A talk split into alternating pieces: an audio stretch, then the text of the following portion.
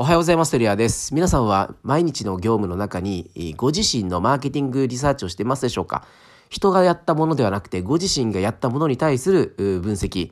改善をお勧めします。例えばうちで言うと毎日この平日はですね、X にこの音声投稿をしてしてですね、この X に投稿した音声ファイルを Spotify のポッドキャストに配信して、えー、ポッドキャス、Spotify 経由で Amazon とか Apple とか YouTube のポッドキャストに配信されます。で、それぞれのデータを分析してですね、えー、どういう投稿がニーズがあるのか、ということを調査しております。で例えばこの Spotify のポッドキャストの分析を見ると、まあ、今あの私のオーディエンスで言うと、まあ、国別で言ったら日本が86%アメリカが13%オーストラリアが1%っていうようなあの、え、構造になっていてで、えー、女性が85%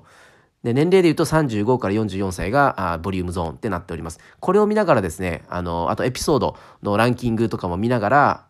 音声配信のテーマを決めております。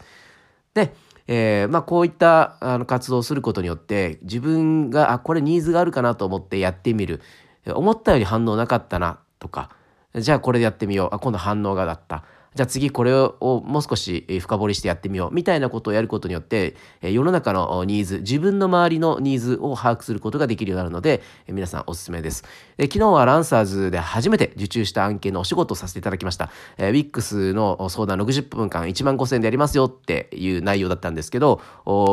60分どころか15分でもう解決しちゃったので残り45分はあのいろいろこうお話、えー、別のことを相談あの乗っておりました。で、まあ、なぜうちにお願いしたのかって聞いたところ、他はですね、えー、がっつりやりますって書かれてたのに対して、うちは、あの、スポットでやりますと。